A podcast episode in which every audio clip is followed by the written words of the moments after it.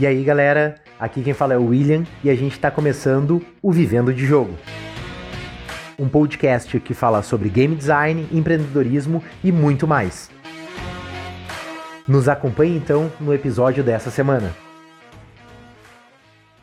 Hoje a gente está aqui com o Thiago da Bucaneiros e a gente vai bater um papo aí muito bacana sobre sleeves, sobre inserts e muito mais. Então agora a gente vai dar um primeiro boas-vindas. E aí, Thiago, como é que são as coisas por aí? Beleza, Will, tranquilo? Saudações aí, amigos bucaneiros que estão ouvindo aí a gente. E hoje, então, a gente vai começar esse bate-papo que vai ser muito bacana, porque a gente já estava falando muita coisa aqui antes de começar a live, aqui agora a gente vai colocar tudo isso para vocês, né? Gente fez uma prévia aí. Então, prim primeiramente, né, uh, eh, Tiago, apresenta aí para nós, para quem ainda não conhece, uh, imagina que o cara tá, sei lá, no espaço, né, ele não conhece o que é Bucaneiros, uh, o que faz a Bucaneiros, há quanto tempo e tal. Mostra aí um pouco o que, que é o trabalho de vocês na Bucaneiros. Então, é, a Bucaneiros, ela tem dois setores principais, né, que eu, que eu gosto de, de dizer, era uma editora de jogos de tabuleiro e a gente também tem uma fábrica de acessórios para esses jogos de tabuleiro. Então, quando a gente fala de acessórios, a pessoa fala assim, cara, mas você faz acessórios, acessórios é do quê? O que, que tem para fazer de acessório de jogo de tabuleiro? Tem bastante coisa, né? É, dentro da parte de acessórios, são duas categorias principais, assim, vamos dizer, que são os inserts, são os organizadores para os jogos de tabuleiro. Então, uma analogia ali, ou uma lembrança que eu gosto de, de passar para a galera é como se fosse, imagina o é, War ou o Banco Imobiliário, que tem aquelas caixinhas que organiza dentro do, é, do jogo a, as pecinhas dos exércitos. A gente faz aquilo de MDF com diversas separações e essas separações ajudam o, o decorrer do jogo, que a gente vai explicar aí durante a, é, o programa, né? E o outro, a outra categoria é, são os sleeves, que a gente chama de sleeves, são protetores de cartas. O pessoal de, de Magic, de card game, né? Magic e Pokémon ali, Yu-Gi-Oh! Yu chama de Shield. Então a gente também fabrica esses protetores de cartas é para manter os, os jogos protegidos e mais conservados. Então, basicamente, a Bucaneiros é isso daí, uma editora e fabricante de, de acessórios. Uh, e como é que começou assim a Bucaneiros? Vocês já começaram sendo uma editora e uma, uma e fabricando acessórios? Como é que foi o, o início de vocês assim? E, e, quando que foi esse início? Em que ano ocorreu isso? Cara, é uma história, é uma história até que é, longa. Resumindo a, a, a, saga, vamos dizer assim, é, a gente começou há quase sete anos atrás. Tinha poucas editoras no, no mercado, tinha umas duas editoras no mercado e a gente começou como revendedora de, de jogos de tabuleiro. Então eu tinha apenas e-commerce, não tinha nem loja física. Então a gente começou bem do zero, do zero mesmo, assim. Não tinha tantas lojas como tem hoje em dia, enfim, eram, eram outros tempos. E é, depois da editora, é, depois da, é, da, da, loja, né, que a gente revendia, a gente abriu uma, uma loja física, que é o, o Recanto dos Bucaneiros, para é, abrir para o pessoal jogar, a gente fazia várias jogatinas, campeonatos e tal. Tinha bastante é, coisa relacionada aí com o jogo de tabuleiro, até fora de jogo de tabuleiro, para angariar novos jogadores, vamos dizer assim, e fazer aí com que o pessoal aqui de Bauru, São Paulo, é onde a gente é, tem a nossa sede, é, conheça o, os jogos de tabuleiro, né? Então, depois dessa, dessa etapa, revenda de, ali, é, revenda de jogos de tabuleiro, e abertura da nossa luderia, vamos chamar assim, ou tabuleiria, como eu gosto de, de falar, né, Will? a gente passou a se aventurar aí no, no, mundo dos acessórios de jogos de tabuleiro, né? Que é os insets e os sleeves que eu, que eu tava comentando. Como ficou muita coisa revenda, imagina só, revenda de jogo de tabuleiro. A gente estava aí com a nossa luderia tabuleiria. Do nada chegou as máquinas para fazer os acessórios. Então a gente estava meio como se fosse uma uma fábrica que revende jogo, tava uma, uma bagunça, vamos dizer assim, né? Porque no meio das mesas, o pessoal imaginar isso, imagina assim, gente, umas seis, sete mesas aí, e do lado uma, uma máquina gigante para cortar e soldar os, os plásticos dos sleeves. Então tava uma situação meio complicada. Aí eu tive que focar, é, tive que dar um, um rumo aí para a empresa, de modo que a gente não ficasse dividindo tempo e espaço físico do negócio. Então, eu fechei o, recanto dos bucaneiros, que era a nossa tabuleiria, e parei de, de revender jogos de tabuleiro para focar só na fabricação de, de, acessórios.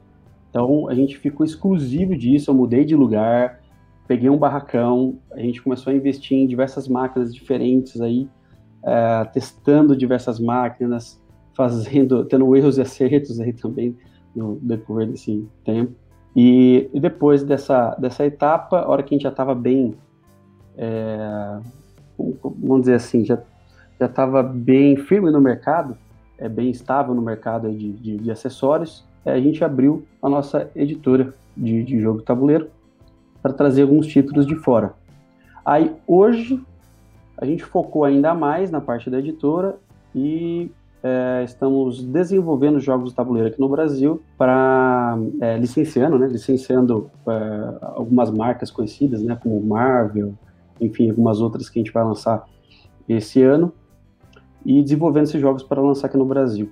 Então, a nossa editora hoje em dia é focada em licenciados, é, como a Marvel e outras ainda, e é, a gente tem a fábrica com os acessórios a parte de revenda e a parte de tabuleiria, é, embora seja um negócio que eu gosto bastante, a gente deixou de lado aí por um tempo. Então essa é a história resumida. É lógico que no meio desse essas trocas aí que a gente fez, teve muito muito erro, muito acerto, é, teve momento de, de ter que focar, de gostar muito da, da, da, convivência com o público, dos eventos, dos campeonatos e tal, mas é, eu tive que fazer de fato o que a gente mais se identificava e mais o que o mercado estava precisando naquele momento. Então, por isso a gente foi mais ali para parte de fábrica e, e, editora.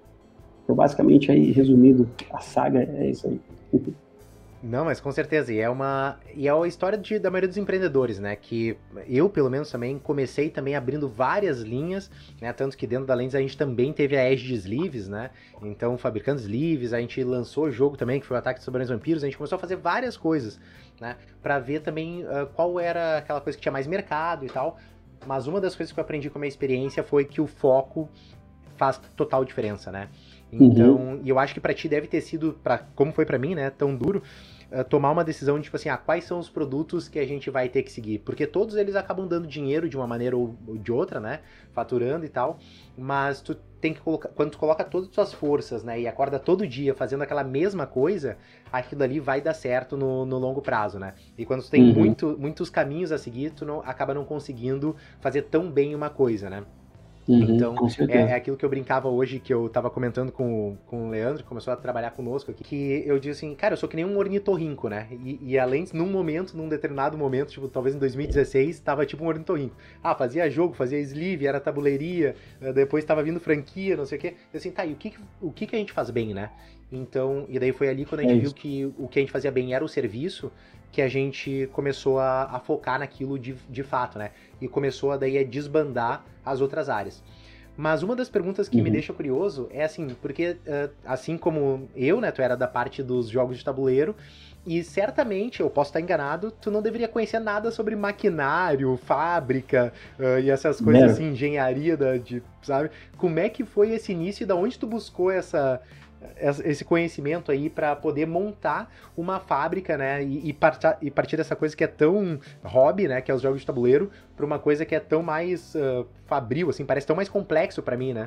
Então, é, a pergunta é bem boa, cara, porque acho que isso eu nunca respondi em vídeo.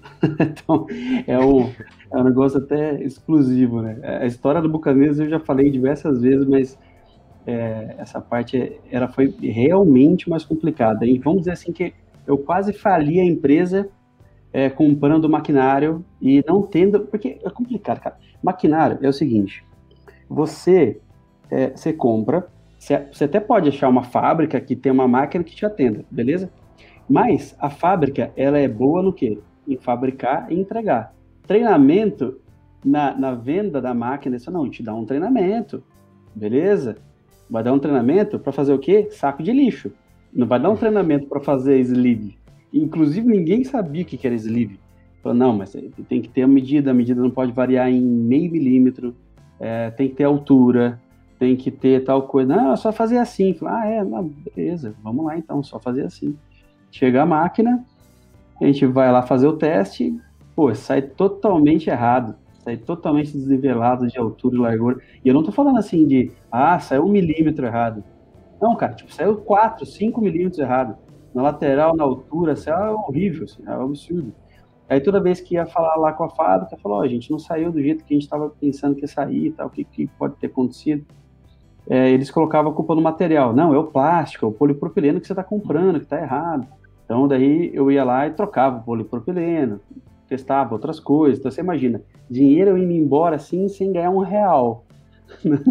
e a máquina caríssima, assim, caríssima. E eu tava é, é não estava conseguindo, não tinha caixa para poder bancar aquilo tudo. Falei assim, ó, pensei, né, fiz uma estimativa, uns dois, três meses a gente deve estar tá faturando alguma coisa, certo? Eu demorei seis meses para aprender a mexer na máquina. E não tinha quem contratasse, porque ninguém tinha feito sleeve no Brasil. A gente foi é, a primeira empresa, de fato, focada na empresa, empresa de jogo tabuleiro, a comprar o maquinário e fazer o sleeve, fabricar ele. Você pode ir numa fábrica lá, tal, e falar, ó, oh, quero isso aqui, é, esse é o produto final, tal, a fábrica vai lá e faz, é, vai ficar com uma determinada qualidade X, boa ou ruim, ok, eles podem ir lá fazer. Porém, quando você tem um objetivo específico, você olha o que tem no mercado, você quer melhorar aquilo, olha o que as outras empresas fabricam e quer melhorar aquilo, que era a minha, minha intenção, é, não tem nenhum curso. Né? Então, não tem nenhum manual de instruções. Você quer fazer melhor, você não quer fazer igual às outras. Você pode até ir numa fábrica que não faz, ou sei lá, que faz saco de lixo, que faz aqueles geladinhos, não sei como que chama aí no, no sul, mas acho que aquele sorvetinho que tem assim, fininho, sabe? É, se for numa fábrica e tentar contratar alguém lá, você pode conseguir. Eu, eu, fiz isso. A pessoa ia lá e me explicava como é que era, mas falava assim, olha, eu não, sem condição. Eu não, eu não, eu acho que não dá para fazer isso com essa máquina.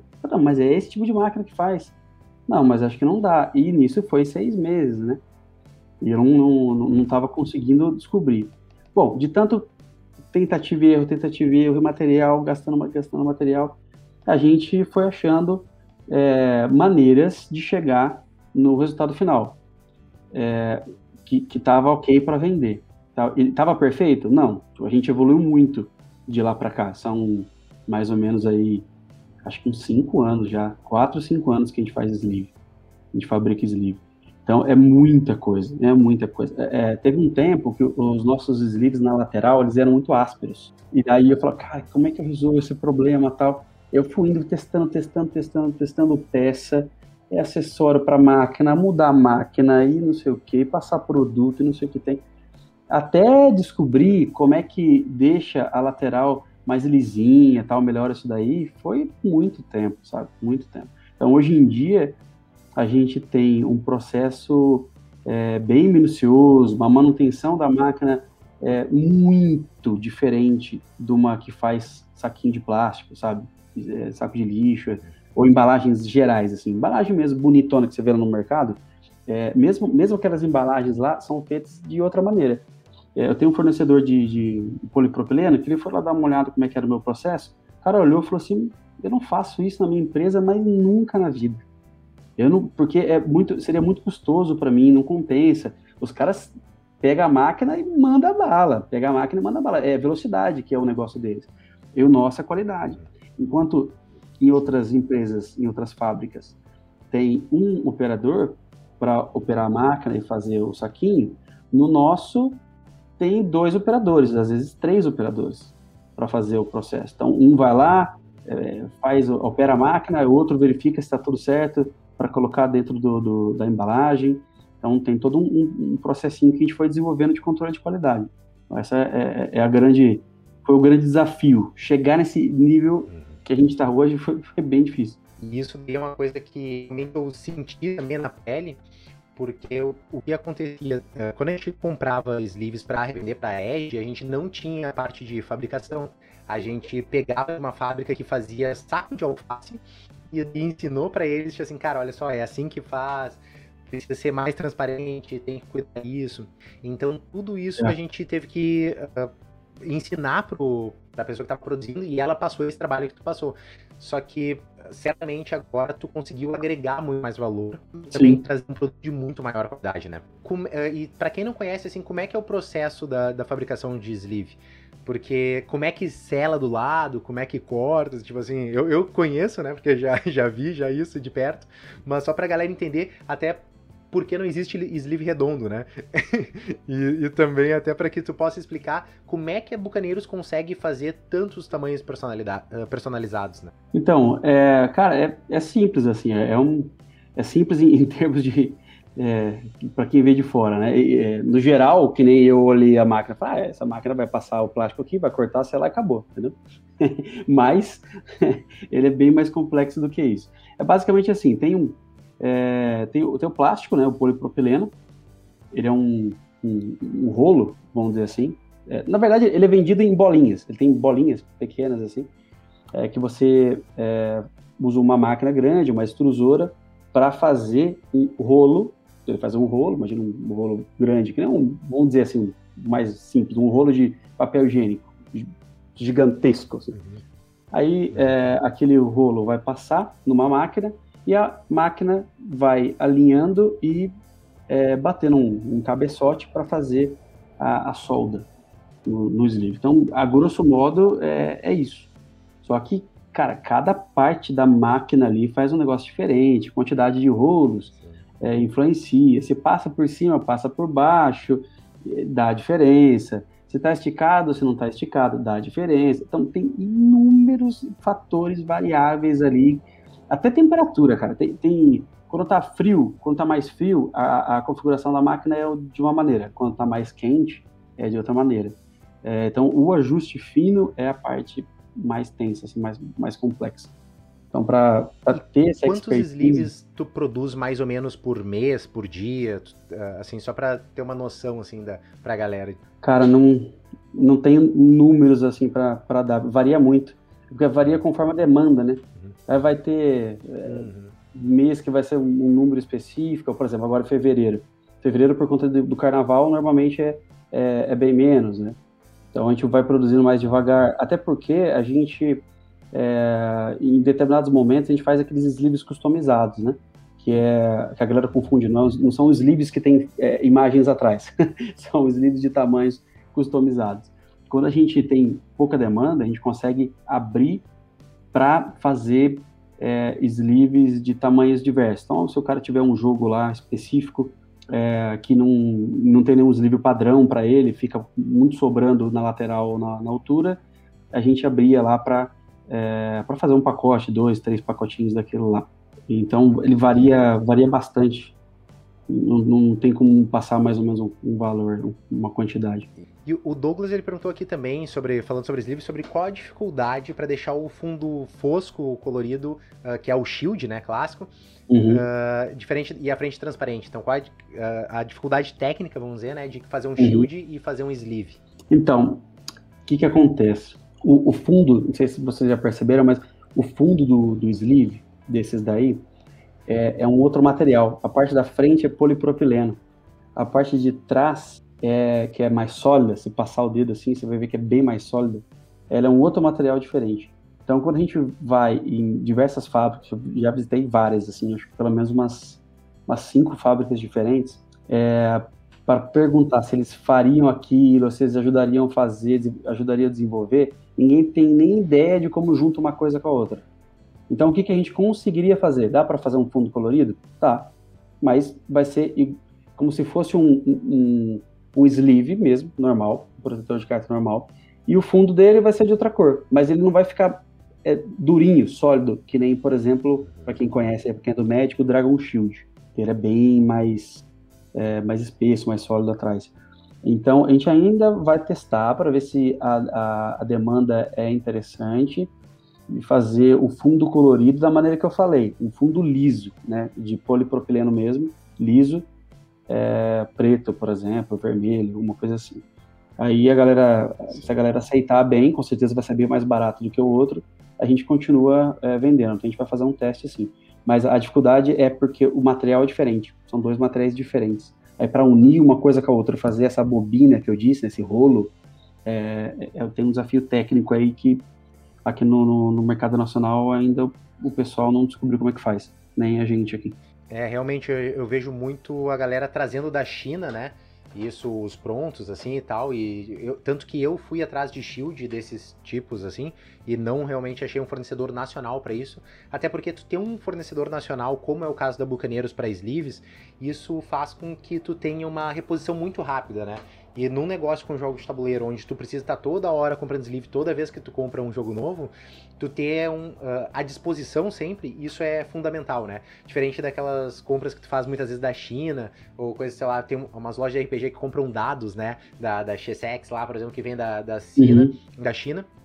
E daí tem que esperar um mês para chegar, dois meses, né? Não sabe se vai chegar, se vai ser taxado ou não. Então, quando trabalha com os fornecedores nacionais, acaba sendo muito mais rápido. Em uma semana, tu já tem uh, a reposição do teu estoque ali. Então, acho que é um negócio bem bacana. Uma, uma dúvida só nessa, nessa parte de deslive ainda que o Leonardo fez foi uhum. sobre a parte da configuração, né? Se tu tem isso meio pronto, assim, para os tamanhos mais comuns, ou se tu tem que estar tá, tá ajustando toda hora as configurações da máquina de acordo com o tamanho que tu quer fazer toda hora. É, para cada tamanho diferente, é um ajuste diferente, uma velocidade diferente. Por incrível que pareça, é, os sleeves menores, eles dão mais trabalho que os maiores. Cara. Então, por isso que é o mesmo preço, assim. Você gasta mais material no maior, só que o maior bem mais fácil. Ele consegue ter uma velocidade de, de corte solda melhor, mais alta, do que os menorzinhos. Os menorzinhos, eles enrosca, tem umas esteiras lá e tal, enrosca na esteira, e daí se é, perde lá no meio, junta, dá, dá diferença de, de, quantidade, então é mais difícil de, de fabricar. É, para cada pacote é uma configuração totalmente diferente. Não, mas é mais muito bacana isso. Uma das por coisas isso que eu queria que é complicado de fazer, é, por isso que é desculpa, por isso que é complicado de fazer uhum. um pacote, um pacote só porque você gasta muito material para configurar a máquina. E, e, também por isso que é, a gente acaba colocando um valor maior para sleeves que não saem muito. Ele fica mais tempo no estoque e tal, mas a gente entende que tem que ter aqueles sleeves, né? Tem alguns que saem bastante, é, que é o padrão, tal, os que tem nome, né? Me usa. E tem outros que a gente coloca só um número e, sei lá, sleeve Takenoko, sleeve, enfim, é, com nomes customizados aí. É, daí ele acaba tendo um custo maior porque fica mais tempo no estoque, a gente tem que fazer uma quantidade maior para compensar, gasta muito material para configurar a máquina, esse tipo de coisa. E uma pergunta que, que tem também, assim, sobre a vantagem dos... Porque, assim, eh, nos sleeves tu começou, foi o que, sei lá, impulsionou a Bucaneiros, eu acho, ali no... Mas os inserts foi a coisa que vocês acertaram muito a mão, assim, né? Que também então, é um é outro maquinário, né? Cara. Eu nem especifiquei ah, verdade, muito verdade. É, eu nem especifiquei muito isso agora que eu estava contando a história, mas a gente começou pelo, pelos inserts. E uhum. foi os organizadores primeiro, e daí eu gostei bastante da parte maquinária, né? É, do, do, corte e tal. O, o problema do, dos inserts é que eu preciso ficar fazendo muito projeto. Então, é, é, tem uma equipe contratada só para isso, para fazer projeto toda hora, toda hora, toda. Eu mesmo é, invisto muito tempo em projetos é que é algo que eu gosto demais da conta de fazer. Então, é, dá para trabalhar aí umas 12, 14 horas só fazendo projeto em alguns momentos. É, eu não não me estresso com isso, mas é, é a necessidade para se manter é, nesse mercado, ou para ter um, um, retorno legal, porque tem uma, uma equipe grande por trás, é, tem que ter uma tem que ter uma gama de, de projetos muito grande sendo lançado. Essa é a parte mais, mais complicadinha aí. Mas a gente começou pelos, pelos insets, depois que foi para os sleeves. E, e, isso daí ele, vocês proto, uh, fazem os protótipos em 3D e depois manda cortar. Como é que faz, como é que é o processo de produção dos novos inserts assim? Por exemplo, saiu um jogo novo agora e daí como é que vocês fazem para poder uh, chegar nessa, nessa coisa? Você já tem um padrão da, da Bucaneiros? Como é que é essa essa parte assim? Então funciona é, da seguinte maneira: a maior parte dos, dos jogos, que são os que têm mais componentes, é, os jogos mais simples, que tem, sei lá, só carta, só divisão de carta, ele é bem tranquilo de fazer, né? Você imagina que é, você só tem que separar as cartas, então tá ok. Porém, os que têm a maior procura, que são os maiores com um monte de pecinhas diferentes, vamos pegar lá um, o Eldritch Horror, que tem um monte de expansão, tem um monte de, de, de, aí tem o jogo base, enfim, tem expansão menor, expansão grande, expansão que tem o mesmo tamanho de, de do, da caixa base. É, para esses, é, tem um, um, processo bem minucioso. Então, a gente, primeira coisa, mede todas as peças. Mede todo tipo de peça. Ah, tem, tem um cartonadozinho ali, tem um grande, um pequeno, um médio. Mede tudo. Passa tudo isso para o 3D. Passa lá para o 3D e tal, para a gente fazer algumas simulações. Daí no 3D a gente vai brincando ali, vai colocando os, uh, as, as, simulando as peças dentro do, do insert e é, sai o primeiro protótipo.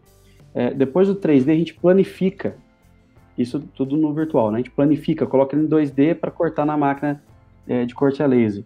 É, sai o primeiro protótipo, a gente joga com aquilo, joga com aquele primeiro protótipo, jogar mesmo, sentar para jogar uma partida inteira para ver se é coerente a gente analisa se ajudou no setup, se ajudou na preparação do, do, do jogo, né? Para quem não sabe, setup é a preparação do jogo. Imagina que tem um jogo gigantesco, com um monte de componente diferente. Você tem que dar uma quantidade específica de componente para cada jogador. Tudo isso demora bastante, às vezes desanima de jogar, é, porque não tem, sei lá, demanda muito tempo.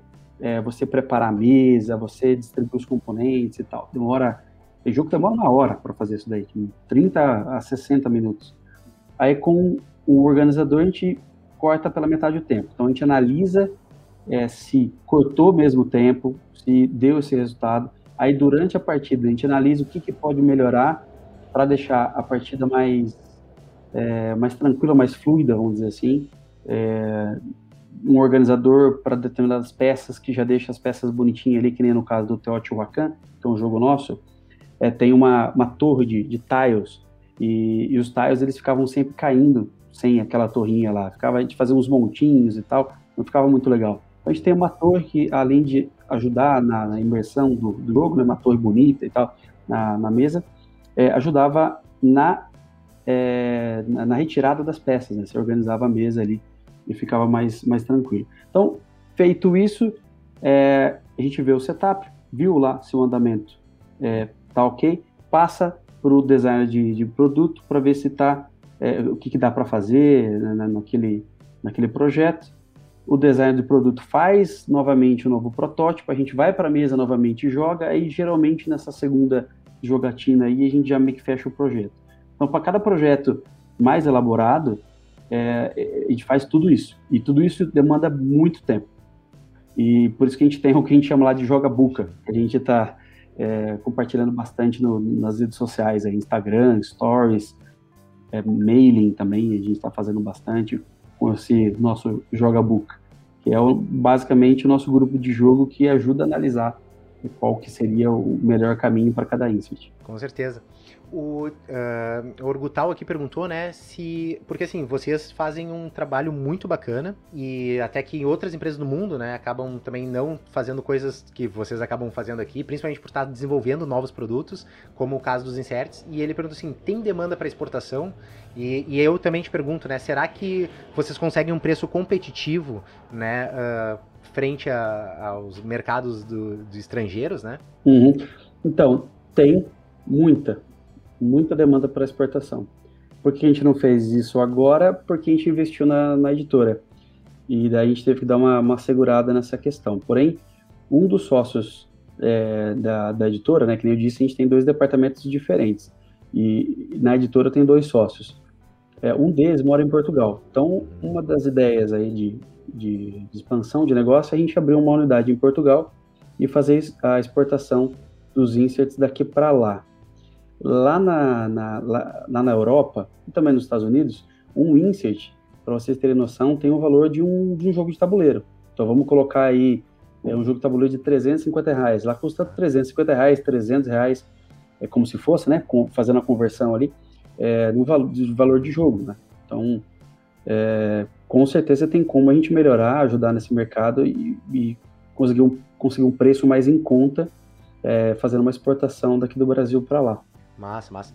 Uma das coisas que eu queria também te perguntar, falando sobre isso dos projetos para o futuro, é quais são o, o planejamento aí para 2021, 2022, né? Quais são os novos projetos que a Bucaneiros vai trabalhar, né? Porque começou com, com a editora, acertou muito forte, né, no, no jogo ali, que vocês lançaram com essas licenças da Marvel, né? Eu até te, uhum. te dei parabéns ali já em particular sobre isso, né?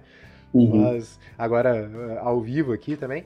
Mas quais são os planos de vocês aí para esse ano? O que a gente pode esperar da Bucaneiros uh, nos próximos passos? Então, é, a gente vai continuar com, com foco total nesses dois departamentos. Vamos dizer assim, a gente se encontrou totalmente nesses dois departamentos aqui. Fabricação de acessórios, é, a gente está mais forte do que nunca, é, fazendo muito mais projeto do que antes.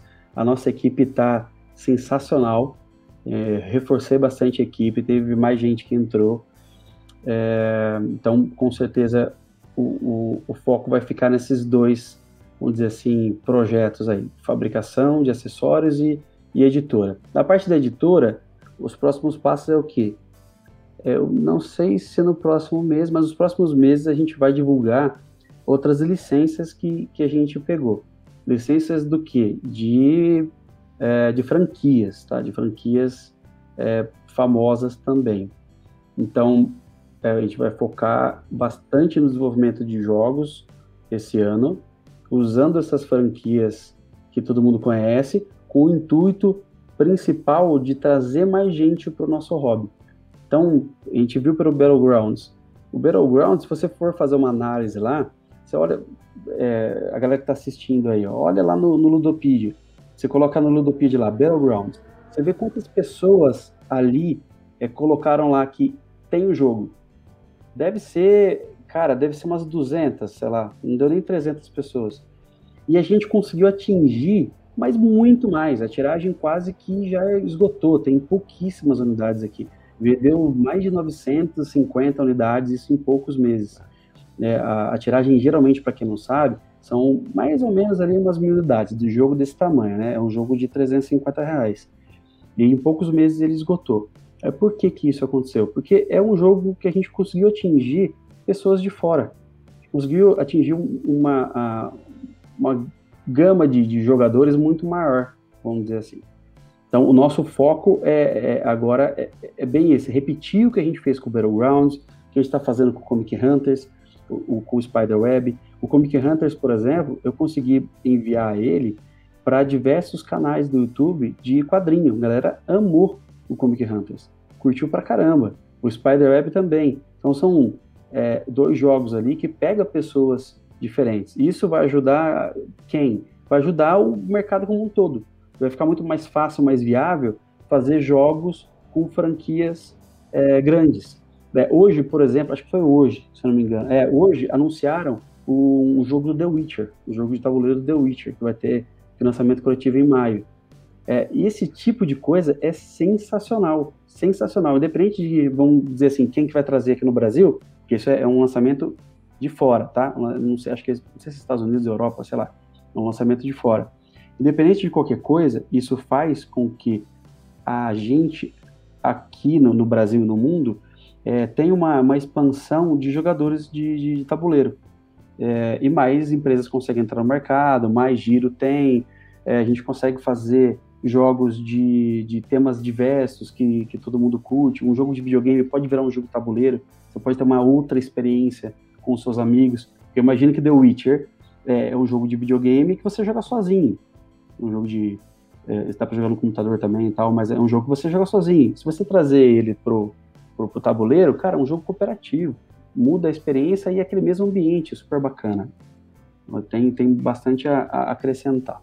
Não, com certeza. Os títulos que vocês estão trazendo e até todos essa onda de títulos novos que está vindo para o mercado, elas acabam realmente trazendo muita gente para o hobby, até por estar tá trabalhando com marcas muito famosas. Ah, toda a licença da Marvel que vocês trouxeram, assim, eu acho que e eu já gosto de jogos de tabuleiro, então já me atraiu os jogos. E imagino uh, ah, para quem só gosta de Marvel, né? Tanto a gente tem também agora uh, Splendor Marvel, né? Que, que a Galapagos está trazendo Sim. também. Acredito, eles pegaram um bom jogo com uma boa temática e colocaram Love Leather, né? Tem Love Leather do Batman, do Cthulhu, do não sei o que, né? Então eles acabam fazendo. E, e, principalmente quando tu traz uma licença de peso para um jogo criado no Brasil, bah, eu acho que tu faz um, um, trabalho muito bom pelo mercado e desenvolvimento do mercado como um todo, né? Sim. Mas como perguntaram aqui, e, e, tem previsão aí da tiragem do, uh, do teu do teu aí e tal, e também do Comic é Hunters, expansões, como é que tá isso aí, né? Então, é, de, de, expansões, é, creio que sim, a gente tá vendo aí de é, juntar diversas expansões, uma tiragem menor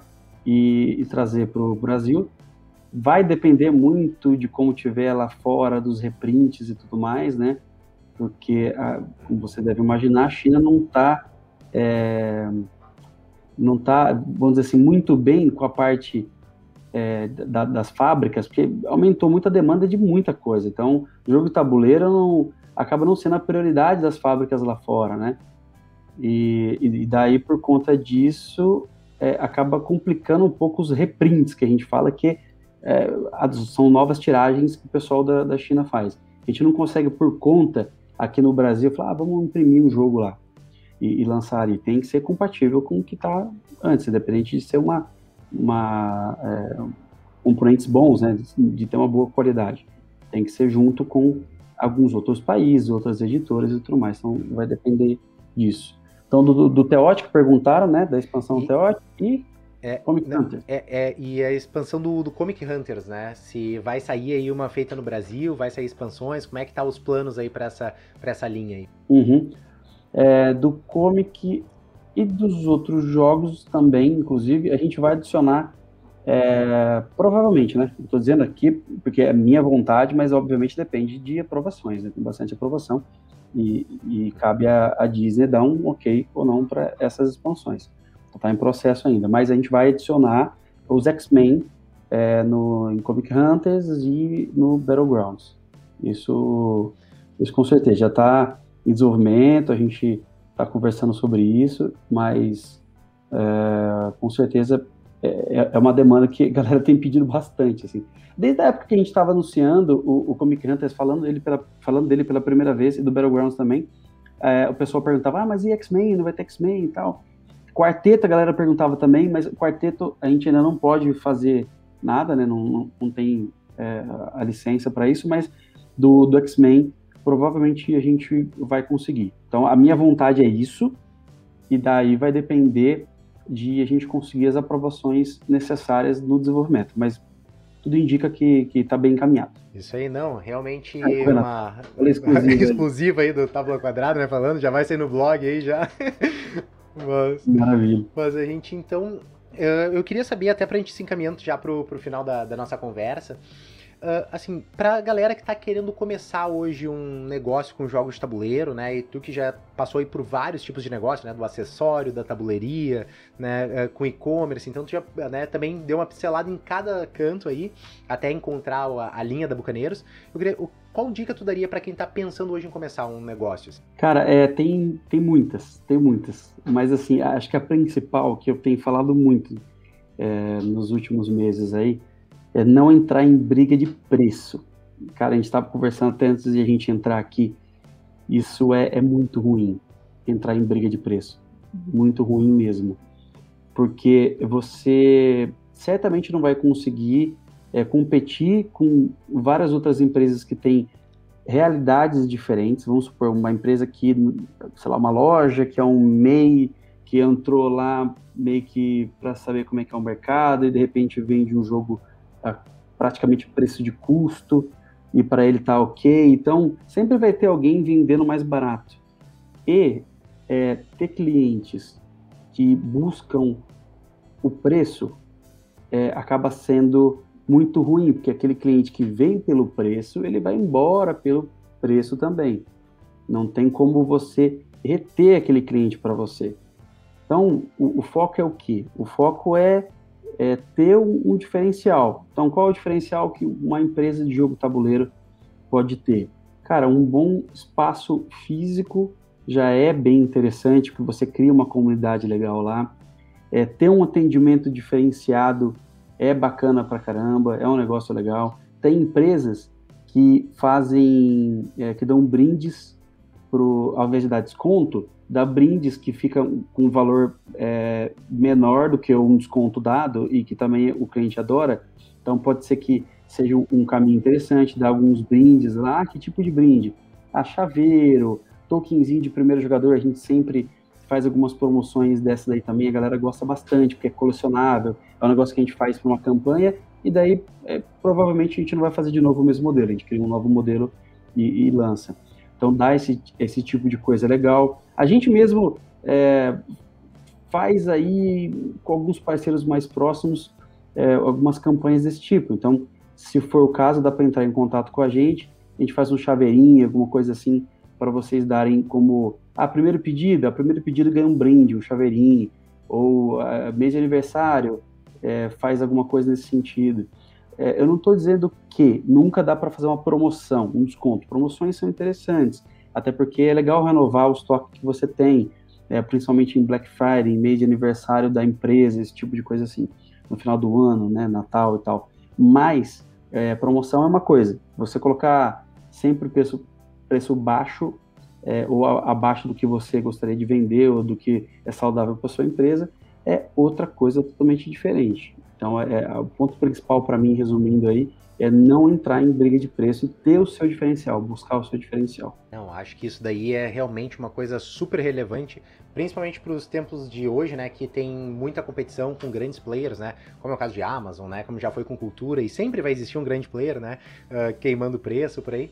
Então a gente, eu acho que tem que buscar esse diferencial mesmo e tratar bem, né? Porque até uma das coisas que eu conversava esses tempos com dos alunos do Viver de Jogo era que a loja que atende o cliente ali direto, né, o pequeno lojista, ele fala o sotaque, né, do, do cliente, né? Então, diferente da, da uhum. Amazon, onde nunca ela vai te indicar um jogo, ela vai te ajudar a escolher um jogo pro teu perfil, ou vai fazer um campeonato de jogos na tua cidade, né? Tu pode acabar fazendo isso aí para uhum. gerar esse relacionamento, criar comunidade e, e, esse relacionamento faz com é muito mais fácil, tu não troca um relacionamento por preço, né?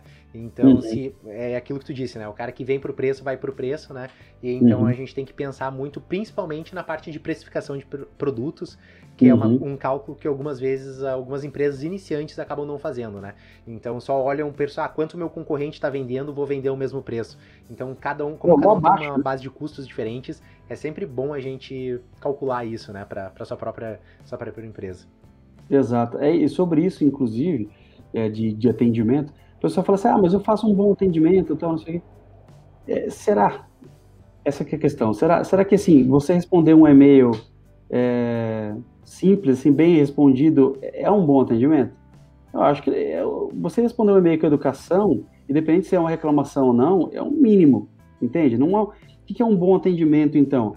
A pessoa te liga, um exemplo bem prático. A galera ligava muito quando a gente tinha revenda de jogo tabuleiro, ligava mesmo, assim, todos os dias, é, para trocar ideia de, de, sobre o hobby, ou trocar ideia é, sobre quais lançamentos vai ter.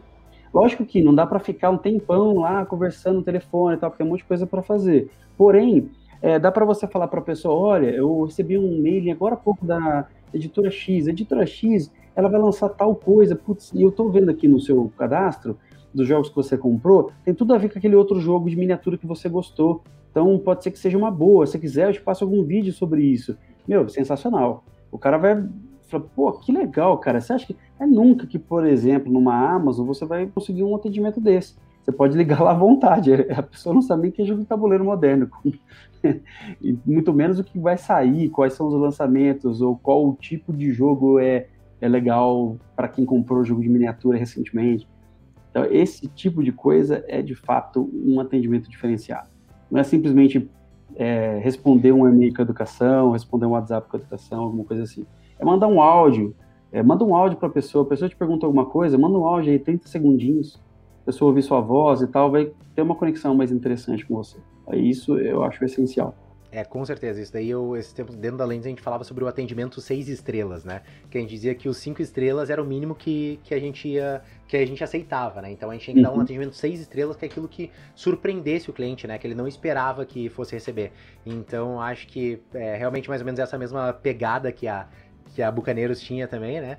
Então acho que vocês também estavam bem no, na. E tem ainda, né? Tanto no saque de vocês, nos produtos, a gente vê no, no, carinho em cada detalhe, né? Porque é uma coisa muito personalizada, tanto dos tamanhos dos sleeves quanto para os inserts, né? Não é aquela coisa uhum. genérica, ah, não, vou vender só tamanho padrão porque é o que mais vende e esquece o resto. Então existe uma questão que vocês trazem também de acreditar no mercado, expandir o mercado e atender aquele, uh, aquelas necessidades pequenas, né? Que muitas outras grandes fabricantes acabam não dando bola, né? E eu acho que isso é um dos grandes diferenciais de, de vocês.